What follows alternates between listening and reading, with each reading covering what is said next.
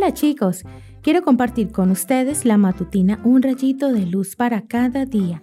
Hoy escucharemos un cumpleaños diferente. Sean siempre agradecidos. Colosenses capítulo 3 versículo 15. ¿Qué es lo primero que se te viene a la mente cuando escuchas la palabra cumpleaños?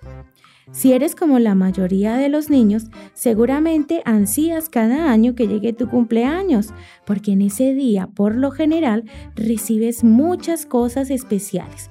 Tu mamá hace tu comida preferida, recibes regalos de todos aquellos que te aman, tal vez te hacen una fiesta para compartir con tus amigos.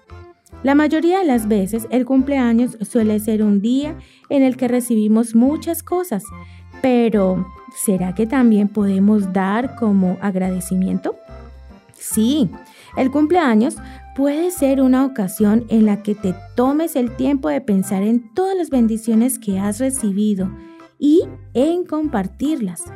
En primer lugar, ¿has pensado que los años que estás cumpliendo son gracias a que Dios te da la vida? ¿Cómo puedes agradecerle? Una manera muy sencilla y que puedes planificarla con tiempo es dar una ofrenda especial, aparte de las ofrendas de rutina que pones cada sábado. Puedes darla en dinero y llevarla a la iglesia o puedes comprar un hermoso arreglo floral para decorar el templo. También puedes comprar algo que esté haciendo falta en tu salita de escuela sabática y llevarlo el sábado en agradecimiento. Ojalá a ti se te ocurran más ideas, pero lo principal es no presentarte ante Dios con las manos vacías. Le debes mucho a Él y tienes mucho para agradecerle.